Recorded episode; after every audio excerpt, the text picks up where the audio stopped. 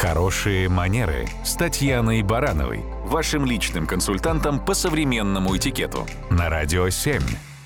Татьяна, доброе утро. Доброе утро. Доброе утро, Татьяна. Ну что, на самом деле, скоро у нас уже будет осень, а это значит, начинается новый учебный год, родители вздрагивают, и э, потому что появляются родительские чаты.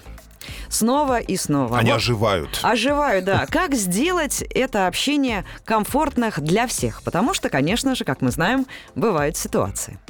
Да, действительно, бывают ситуации, и поэтому, когда мы входим в состав любого чата, вне зависимости от того, это соседский чат или это вот чат родительский, очень полезно помнить, что это все-таки не кружок единомышленников, а некий тематический чат, у которого есть конкретная цель решать определенные задачи, а не в целом рассуждать о жизни или решать свои какие-то личные задачи.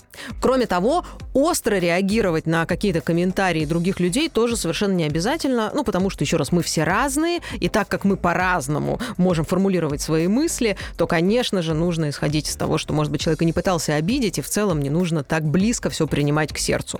И, может быть, иногда не сразу бросаться отвечать, а сделать какую-то паузу. Ну, пойди посмотреть в окно, выпить кофе, я не знаю. И уже после того, когда а, вернулся такой баланс внутренний, эмоциональный, уже тогда прийти и спокойно ответить вот э, собеседнику, что хотелось бы. Это, кстати, работает, я своим опытом проверено. Паузы, подождать, успокоиться. Возможно, даже сразу не открывать чат, а в превьюшке посмотреть, да? Причем это работает в любых ситуациях и в любых чатах. И в Абсолютно. личной жизни. И вообще полезно помнить, что раз мы не видим собеседника, значит, мы не знаем, с какой эмоцией, с какой интонацией, с какой мимикой, я не знаю, он нам писал это сообщение. То есть есть вероятность, что мы сами интерпретировали это достаточно агрессивно, а он вполне был нейтрален.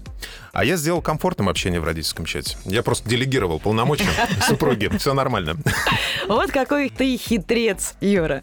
Ну, Ну. что, Татьяна, спасибо большое. Ну, а всем мы желаем легкого и приятного учебного года. Радио 7.